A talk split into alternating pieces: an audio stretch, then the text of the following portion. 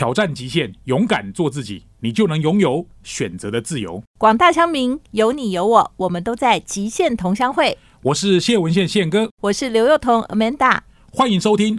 极限同乡会，今天要送给大家的金句是：如果你足够爱自己，你就不会在意别人的眼光。其实，在情绪勒索作者啊周木子，他也是我非常喜欢的一个心理师，在他的一本书叫《过度努力》中，他就讲说啊，在我们的台湾或者是亚洲的社会，其实我们都是很赞扬你必须要很努力，但是呢，就是因为有太多认为努力的人过度努力了，所以就忽视了自己。然后呢，我们每一个人在灵魂的深处，可能都会觉得我们对于别人的眼。光或者是世俗的一些想法所束缚，以至于我们会觉得我们再怎么样的努力都不完美。今天呢，把这句金句送给你，只要你够爱自己，我们就不再需要在意别人的眼光。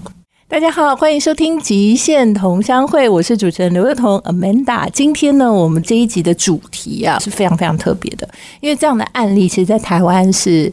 相对很少。我们今天要讨论一个议题，叫做单身成家。什么叫单身成家？大家一定不飒飒，就又单身又成家。那到底是怎么成家法？那又是怎么单身法？那到底目的又是什么？今天在现场呢，我请到的其实是我的一个好朋友，他真实的身份其实是一个非常非常厉害的口译。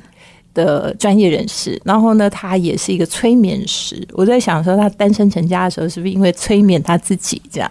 所以今天我们先欢迎 Rene。嗨，大家好，我是 Rene。大家听到她的声音就知道，她是一个非常精气神十足的一个现代女性哦。那当然也不是说现代女性才能选择单身成家，而是说女性有没有这个选择可以单身成家？Rene，你要不要跟我们大概先名词解释一下，什么叫单身成家？单身成家呢，意思就是说，你决定自己一个人就要来组织一个家庭了。过去大家都会觉得说，我一定要先找到一个伴，然后我一定要男大当婚，女大当嫁，然后两个人结了婚之后再来生小孩，这样来组织一个完整的家庭。但是我自己就觉得说，何必呢？所以就决定单身成家。所以他的成员一定还有其他另外的人嘛？那个人谁？就我的小孩哦。所以我决定在单身的状态下当妈妈。所以这个其实就是某种程度叫单身成家的定义，但其实大家一定会很好奇，就是说，哎，那这个有符合台湾的法定规定吗？就是说，你如果是单身，那你要生小孩，当然第一个就是要有一个对象嘛。那这个对象如果你不是真的选择跟一个真实的对象的话，那一般我们在国外听到的就是可以去精子银行，对对不对？好，然后做这个人工生殖这样。但是台湾法定上允许吗？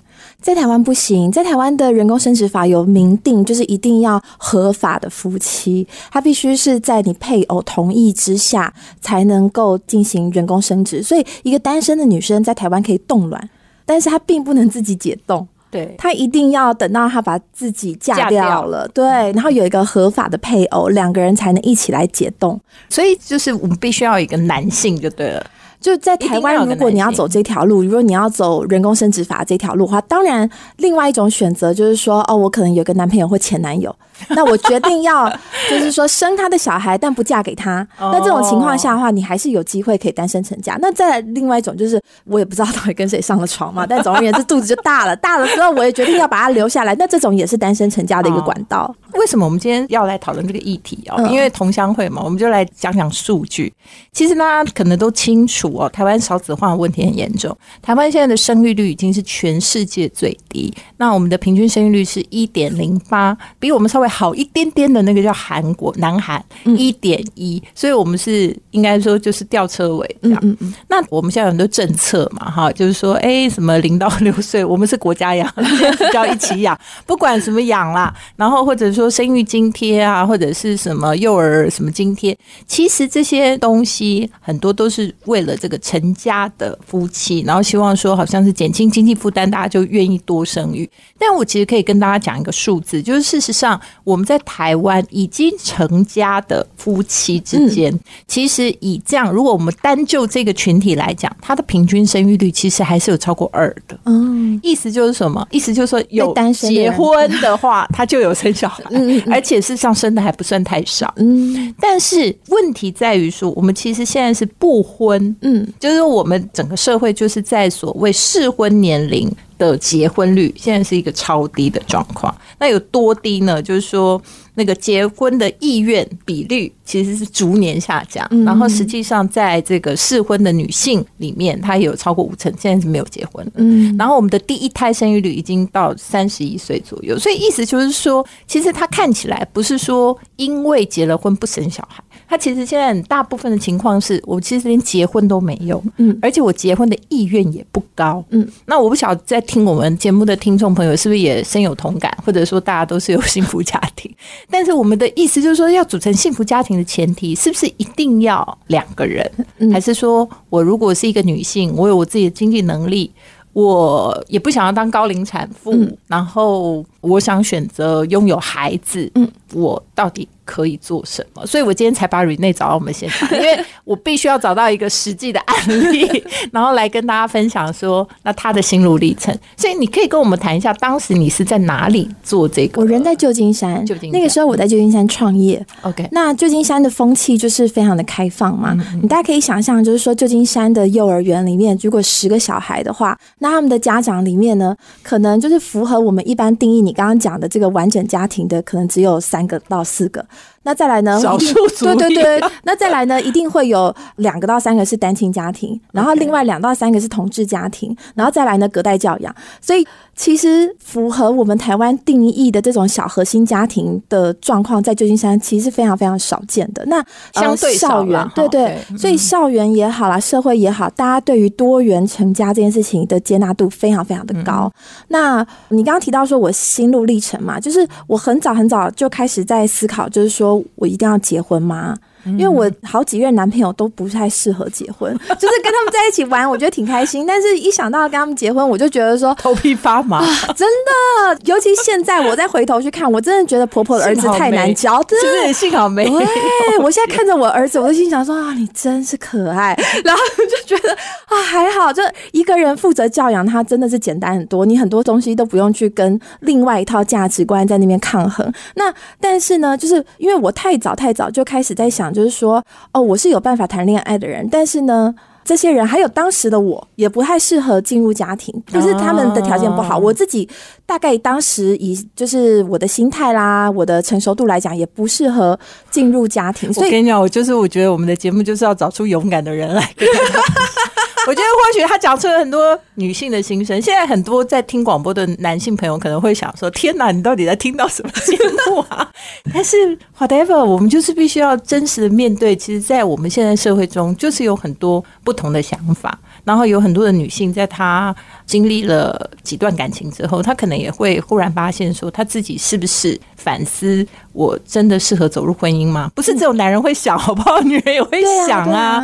但是我们也面临很实际的状况，就是如果我们想要养育下一代怎么办？好，我们这段节目就先到这里哦。我们接下来 Rene 还会再跟我们谈更多，因为我们觉得这条路一定走的不容易。那我们休息一下再回来。欢迎回到极限同乡会，我是主持人刘彤。我们的极限同乡会是每周五七点到八点呢，在九六点七环宇广播电台播出。也欢迎大家在各大 podcast 平台上面搜寻极限同乡会。今天呢，我们在现场呢邀请到的是单身成家的 Rene 哦，也是我的好友。那我觉得他走这条路，我听过很多他这方面的故事，但是我觉得这个故事真的很适合。给大家听听看，不管你认不认同，都是一种新的看法跟观点。好，我们刚刚谈到，就是说，你那时候就开始思考说，那你如果不适合走入婚姻，那你为什么会想要一个小孩呢？我觉得我就不认输，我就是觉得说，我心里在想说，如果今天有一个适合当我丈夫，也适合当我孩子的爸爸出现在我面前的话，我劈头我就要给他两巴掌。我想说，你这么晚来做什么？这是他的错，不是我的错啊！就但是他就一直没出现。对对对，但我一直都这么好啊，就是我一直都这么优秀，然后我也一直都这么努力的在过我自己想要的生活嘛。我一直在开创我的人生。那你要迟到，那是你的事，不是我的事。那我不需要为了你，然后虚耗，就是我每一次生理期，我就虚耗掉一些机会嘛。那再来就是，我也觉得说我这么优秀，就是我的意思是，就说一定要有传承下来这个基因，对不对？觉得挺可惜的，就是不管就是。外在我人又长得高，然后呢，然 后我腿又长。我跟你讲，不好意思，我的这个朋友，他就是有一种叫做自我感觉非常良好。我觉得以当妈妈来讲，就是说妈妈有一个很重要的特质，就是你是一个容器，你要把你的基因一半是给你的小孩。那我觉得在这个部分来讲，我能做的并不差。嗯，他就是完全以生理角度来研判。生物角度来研判，就是说，我是应该要有一个好的孩子来留在这个世界上的啊？为什么我要等到我人就是一部分就是说那个怎么讲高很难得哎，因为脸可以整啊，那你那个体型你也可以抽脂干嘛的？高基本上在未来的二三十年之内是一个很难得的基因特质，还有 I Q，就是我觉得这个脑力，所以我会觉得说。舍我其谁的？就是你看，就是政府生小孩的话，对，就应该是拿出来的 sample 嘛，对不对？不是说 sample 啊，但我的意思是说，如果我们今天条件并不差，然后其实我是有能力养一个小孩，并且给他一个好环境，给他好的教养，给他好的教育，然后让他去看看这个世界，那我为什么要剥夺他来人世间的这个机会？嗯，他如果不来我肚子投胎，可能就去别的地方投胎啦。那如果今天我是可以办得到的，我又为何要因为一个迟到的男人而拒绝这个小孩？好，那所以你就觉得说你很想要养一个小孩。我觉得我很想要带着一个涉世未深的灵魂来体验这个人世间。我觉得我是有能力当这个催眠师的讲话，就是有一点让我们觉得有那个形而上的部分。好，那我们再讲一下，那你所以是在旧金山完成这个对对捐精的，所以你是去金子银行。哦，在旧金山呢，管道非常非常的多。当然，最常见的是精子银行。精子银行的好处是什么呢？就是它会帮你做很多次的筛选。精子银行不是说，哎，男大生缺钱需要喝酒，需要就是抽大麻就去捐，对对，不是像大家想的那个样子。精子银行呢，是你如果有意愿要捐的话，你要先做初步的筛选，他们有一个初步的审核。当然，每一间银行审核的标准不一样，他们收费方式就会不一样。然后呢，这个人留下资料之后，他会被送回家，就说你现在开始呢要干净饮食三个月。哦，你不烟不酒不嗑药，然后不抽大麻三个月，然后呢才能捐第一次。第一次呢，他们会拿去做基因筛检，你就过了之后，再过三个月才能捐第二次，第二次才能拿来用。第一次呢是打了之后就只是做一个基因筛检而已哦，所以精子银行好处什么呢？就是你可以避免说你好不容易下定决心了，你也决定要花一大笔钱来做这件事情，结果呢，在你怀孕过程发现它有一些基因缺陷。所以这个好处就是在于说，你万一是跟前男友还是莫名其妙的对象，很不容易控管他的基因。没错，没错。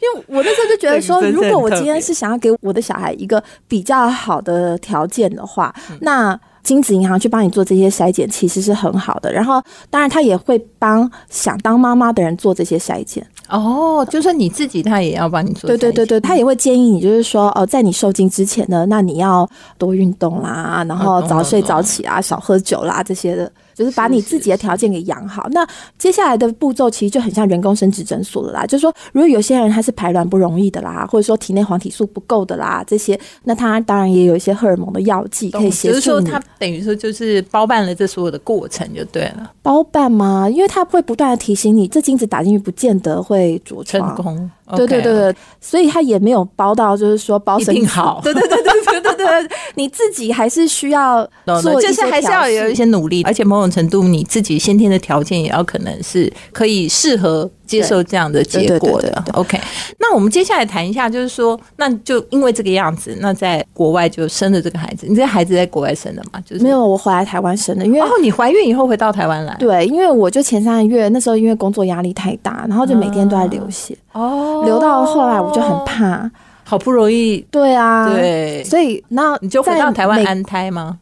对。OK，在美国的那个妇产科，他们是没有安胎这个观念的。对对对，他就说啊，不行就不行啊，他就不适合你。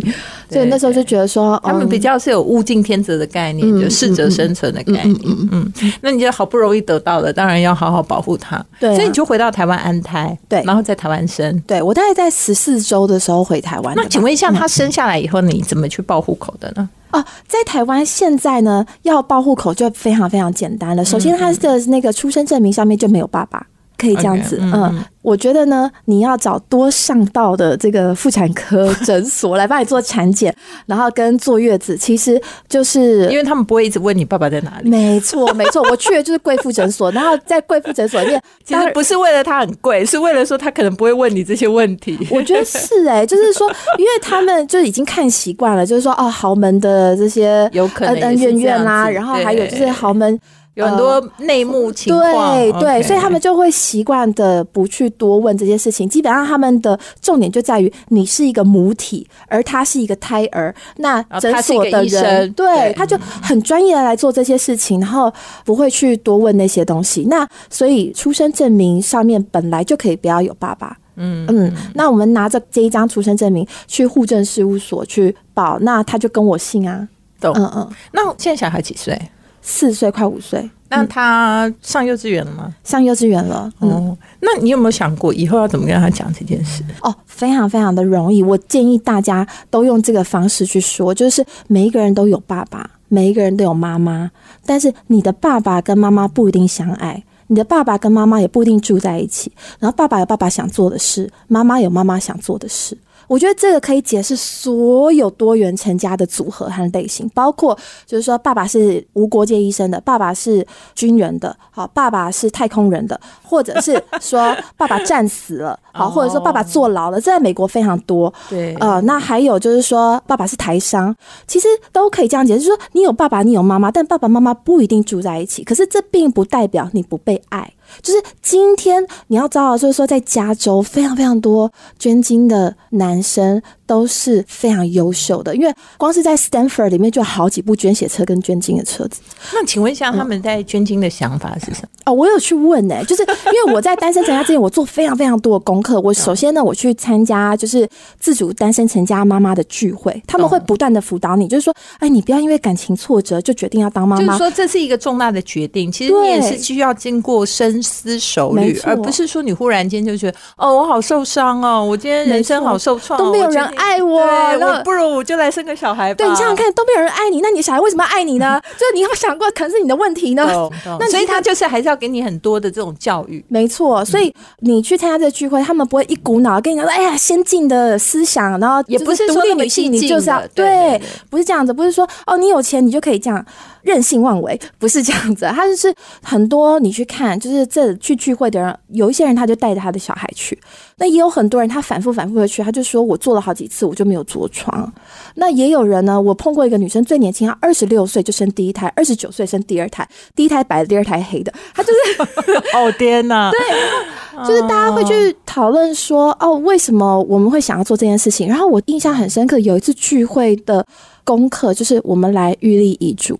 你孩子都还没有哦，但是他就是说，你要想想看，如果你还在坐月子的时候，你突然挂了，很多人呢叫产后血栓呢，哦，对不对？万一留下一个孩子，而且他又找不到他的父亲，对对，就是说，如果你是在坐月子的时候挂了，好，或者是说他是在八个月的时候挂了，还不会讲话，你就先走了，或者是他在三岁的时候对妈妈好不容易有一点记忆的时候挂了。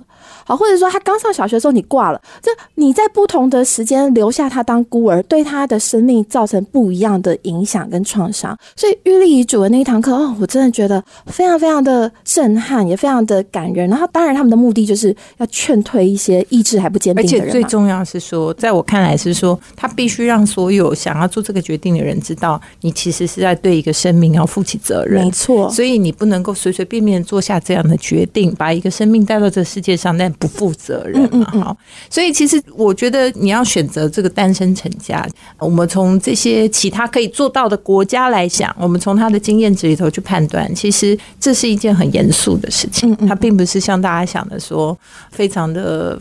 它跟养一只猫是不一样，对，就是它不是一个随随便便就应该要被下的决定。欢迎回到极限同乡会，我是主持人刘幼彤 Amanda。今天呢，我们的主题呢非常的特别，我们今天谈论的一个话题叫做单身成家。那单身成家其实跟我们大家想的，可能因为某些因素而成为单亲，这个有点不一样。它就是在一开始的时候，我就选择我可能是一个人，但是我愿意成为一个妈妈，所以我就成为了单身成家。那当然，这个东西有法令的一些问题，尤其是跟人工生殖的法令有关哦。所以台湾现在并没有允许或合法说一个女性她可以在没有配偶的情况下，或者没有配偶同意的情况下去做人工生殖。但是其实，在国外这事情其实是。已经有很长一段时间，它就是一个选择，对，它就是一个选择。所以今天呢，我请到 Rene 到现场来，刚刚已经跟我们谈了很多。他当时在旧金山做这个选择以后，然后回到台湾安胎，然后把小孩生下来。那当然，他也跟我们解释了很多，在美国要去做这个决定的过程，其实是非常非常严肃的，而且事实上是要让想要做这个决定的人是有对这个生命负起完全责任的一种。Training 或者是一个教育，然后你才能够知道说，你真的想要这个孩子，你真的想要陪伴他，或你真的想要有这个能力跟这个责任去拥有跟教养他。好，那。Rene 接下来就回来谈谈，因为那个是在国外嘛。我相信在国外，你刚刚讲了，其实这个见怪不怪。嗯，但是在台湾，你看连生殖法都还不能允许做这件事，那更何况是社会大众要去接受这件事？我相信现在听这个节目的人，一定有很多人说啊，这样这样以后会不会对小孩造成影响，心理造成影响？然后还有就是说，你怎么样接受别人对你的看法？或许你可以很坦然接受，但是你又没有。跟别人在讨论的时候，知道说这周遭会不会有很多女性跟你一样想法，说想要有小孩，但他们其实是不敢去做这样的决定。当然，很多人就是像你刚刚讲，就是说啊，你担不担心这个小孩啊？他的心理上觉得自己有缺失啊，或干嘛？我必须讲，就是我就是在标准的所谓完整家庭长大，但是我爸妈就日也吵，夜也吵，我的心理创伤才大嘞。然后我心里对爱的匮乏才大嘞。我是长大之后花了多少年去做智商，才去了解到，就是说哦，我是有自我价值，我是被爱的，我是值得爱的。就像你刚刚讲周牧之，我也很喜欢听他的节目，他真的花好多时间在做咨询也好。好，或者是开 podcast，或者是写书，不断就是告诉大家，就是说，你不要因为原生家庭带给你什么压力或什么创伤，然后让你觉得你是不被爱的，然后你必须要在人生当中找一个伴侣来弥补你在原生家庭里面没有得到的那些东西。那这样子并不是一段健康的感情嘛？所以我自己觉得说，一个孩子有没有在爱里面长大，跟他的爸爸妈妈是不是有婚约关系是两回事。我的。爸爸妈妈从小给我的观念就是，他们不管是我爸单独开车载我去上学的时候，或者是我妈晚上就是一边洗碗一边跟我聊天的时候，只要他们是单独跟我相处，都会跟我讲说：“啊，要不是因为你们，我早就离婚了。”然后我就觉得，感觉好像你是多余的，为什么要有你们？不然的话，我们就可以有自己的生活。我们怕你被别人贴标签啊，我们怕你怎样怎样啊。这是某种程度以前的父母常常这样，对，这是一种勒索。对，所以我在。这种环境长大，我就会觉得说，其实你能够给小孩完整的爱，让他知道，就是说，在你身边的人都是疼你的，都是照顾你，都是愿意支持你的，这件事情非常非常重要。所以我没有觉得说你一定要有这个形象上面、名义上面的完整，小孩心里面才完整，或者说小孩才不觉得有空缺。我觉得这个应该说要先相信，有很多事情你要先相信才会看到。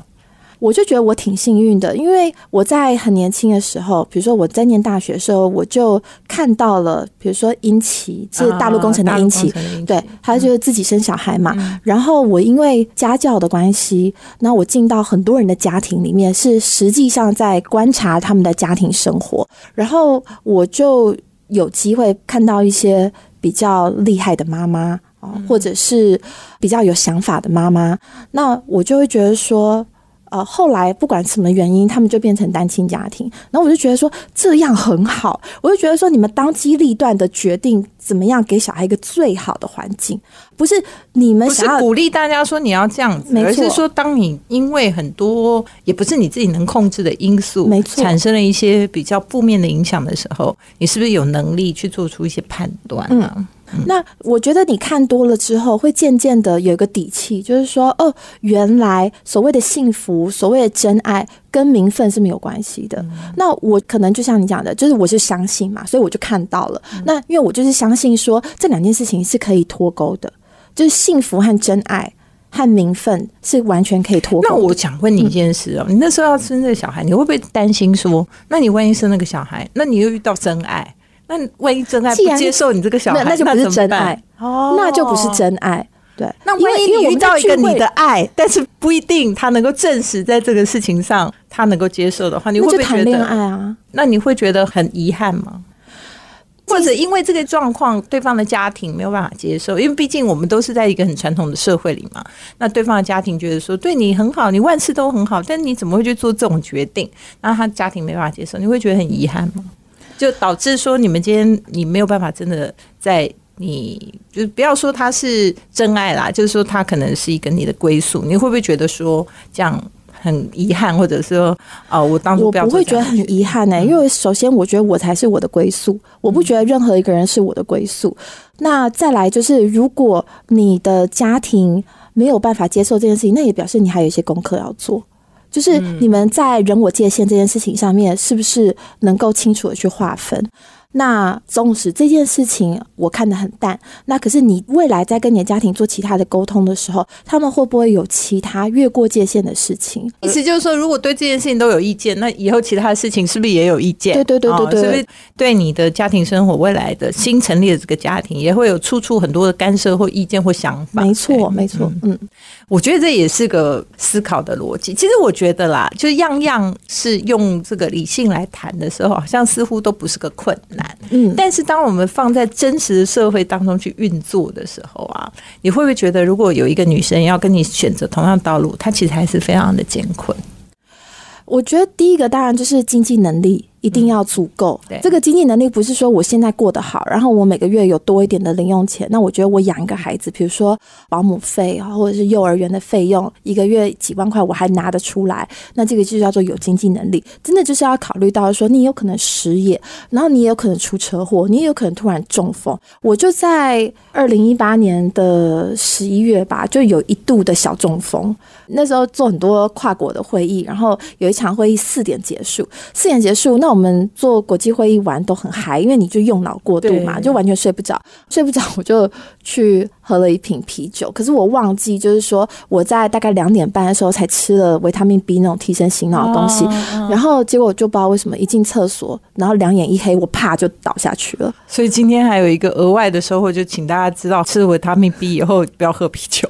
虽然我觉得可能这个不是医学。建议，但是既然有一个实际的案例在这边，大家请多注意。还有就是过劳，所以很多因素加总在一起啦。那反正我就在我们家的洗手间，我就失去意识，然后醒过来已经是几个小时以后的事情。那过好几天我都不敢睡觉哎，我真的怕我一睡不醒哎。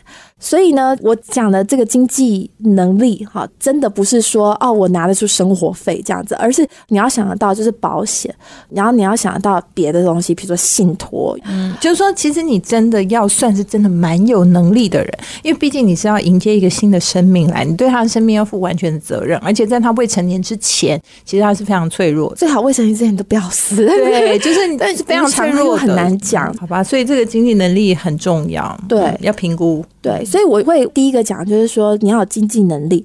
那再来呢？第二就是心理的成熟度，因为真的很多事情你要一个人去面对。对啊，因为其实说实在话，人家说为什么夫妻夫妻，就是说彼此之间还是互相有个照应，然后彼此之间是个替手哈，或者是彼此之间可以互相一起处理事情。但如果你选择单身成家，其实你就是自己一个人要去负完全的责任，而且重点是哦，人家被迫单亲的还可以每天抱怨说这发生什么事，但是你如果是自愿 选择的话，该给劲哎，对对对对对，个人造业个人担，对。对对。好，我觉得这也是蛮重要。好，第一个就是要经济能力，但是还有没有什么其他的条件？我们待会儿呢，下一段节目呢，我们再继续来谈。欢迎回到极限同乡会，我是主持人刘若彤。今天在现场的是我的好朋友 Rene，她选择单身成家。那刚刚我们谈说，如果一个女性你要选择这样子的一条道路的话，第一个你可能要先评估自己有一个完整的经济条件。但事实上，我们现在很多在社会上被迫单亲的妈妈，其实她有很多的困难，也是从这个经济的方面开始的哦。那我们现在还是 focus 在今天我们的主题上。那如果说除了这样以外，刚刚你还讲就是心态的成熟度，就是说，哎，只有一个人可以面对吗？但是大家也不用害怕，因为我觉得现在夫妻有很多时候是伪单亲啊。我就这样觉得啊，我就觉得一个人可以做主，其实轻松很多。嗯，你刚刚讲到说夫妻之间可以替手，我觉得那是很理想的状态，就是夫妻有共识。但是我看到我的朋友，我周遭比较多的状态，其实他们在教养上面是双头马车，或者是他们的经济观其实是南辕北辙，所以变成他要做一些决定的时候，反而还会被另外一边往后拖，或者是拖下水。所以我觉得。一个人对我来讲是比较轻松、比较潇洒。那尤其是像我要帮我小孩选学校啊，就是我决定好就好，哎，我也不用像以前我爸妈就是说啊，要送去私立学校，那私立学校里面会不会同学之间很是互相比较势力啊？对对对对对，太复杂。嗯，不过我觉得可能大家听这节目，觉得说好像我们在鼓励大家，不管是好像被迫单亲，还是选择单亲，还是单身成家，其实不是的，因为我们在节目的一开始有拿数据跟大家讲，其实。真实的社会状况已经有在适婚年龄女性，她事实上选择，或者是说她甚至找不到伴侣的情况下，其实是现在社会普遍的现象。然后呢，再加上说可能。也不光只有女性哦，男性也是嗯，就是大家对于成婚这件事情、成家这件事情，看起来也不光只有经济条件，说是不是有房子，是不是有车子，它事实上更多是心理上的因素，就是说他有没有想要去承担一个家庭的责任，或者是彼此一起有共识。好，那我们刚刚谈到了这个经济条件，还有这个心理状态，好，那还有没有其他的？你觉得？我在美国的时候呢，就反复的听到很多人说后援系统很重要。哦，然后我刚开始是嗤之以鼻，就是因为我就自己可以，对对对对对对，就是那时候就是眼睛长在头顶上嘛，然后你就是没有下水，你都不知道水有多深这样子。那我就是一个从小就非常独立的人，然后我小学的时候就被我妈丢到国外去，然后之后到国外去念书工作，我都一个人，我就觉得。什么后援系统？就是老娘长大的过程当中就没有后援系统，就我自己圆自己。对对对对，后来我才发现真的很重要。养大一个孩子需要一村子，就是我觉得是我儿子把我带回台湾的，因为以我的个性，其实我大概不会在那个时候想要主动回台湾，但是他就是用每天几滴血几滴血，然后就是把我给带回台湾了。那把我带回台湾之后呢，我就是。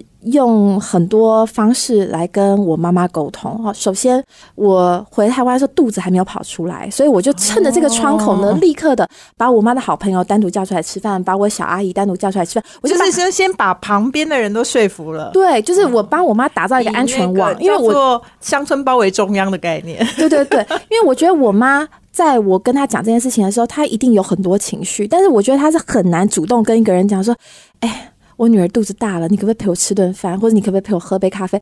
我觉得我妈是没有办法开这个口的人，所以我就跟所有人预告说，我几月几号跟我妈讲这件事情，然后我就安排，就是我记得那是一个礼拜四，我说我礼拜四会跟我妈讲这件事情，所以呢，你负责礼拜五陪她去喝咖啡，你负责礼拜六陪她去逛街，你负责 帮她建立好资源系统，因为你未来还需要你妈支援你。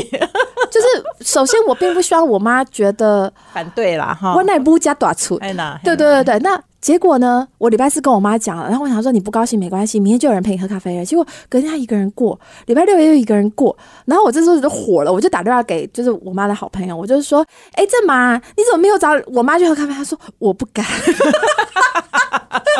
对，资源系统其实崩溃，对啊，闹那那那个我的意思是说，那后来其实在这个养育的过程当中，你妈有帮上忙吗？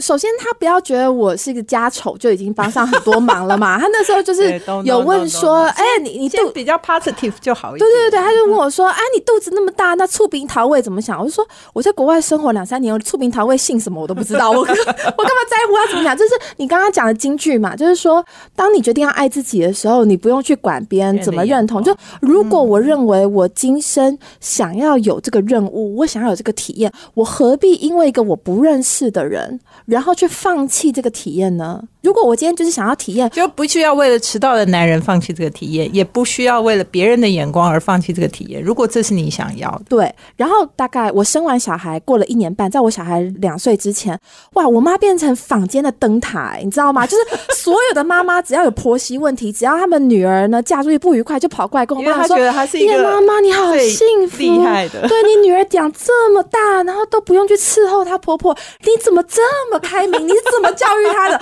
我我妈讲一片天呢，就是 我心想说，突然间成为了意见领袖，对对对对对对，你很会哦。他开导这些妈妈，然后就是说，哎呀，这个不愉快就接回来住几天啦，那没有。所以其实坦白讲啦，就是说任何事情都有不同的面相，哈，嗯，那尤其在现在这个社会，大家听到这么多的问题，那换一种思考方式，是不是大家也可以接受所谓每个人他的自由意志跟自己的选择？但是当然，我们也要跟所有的女性朋友讲，如果你心里听了这期节目，你也有一样的想法，但是也请记得，就是很多事情我们都是对自己的人生，还有对另外一个孩子的人生要负责任，所以很多的情。况如果不是被迫的 自主选择，那我们会觉得也不用在意别人目光。但如果说你要这样选择，那也要请你记得，这是你这一生最重要、最甜蜜的负担。今天我们非常谢谢 Rene 到现场跟我们谈这个单身成家。有机会呢，我们再来请他来跟大家聊一下他的专业。其实他不管是在口译、催眠，其实我觉得都有非常多有趣的议题跟大家聊。所以谢谢 Rene，谢谢。欢迎收听《极限同乡会》现场观点，我是刘彤。今天呢，我们讨论单身成家的议题，主要是呢，在台湾少子化的环境下呢，我们能不能接受从另外一个观点，在有能力、有经济条件，也想要养育下一代的女性，为他们觉得说，他们可以自己来抚养小孩。那当然，这牵扯到很多法令的问题，但是更重要的其实是社会对于这样子的选择的观感，还有接受的程度。更重要的是，每个人都要有一个先肯定自己、爱自己的想法。如果当你都肯定了自己爱自己，我相信你不用在意别人的眼光。今天非常谢谢大家收听《极限同乡会》，我们下周再见。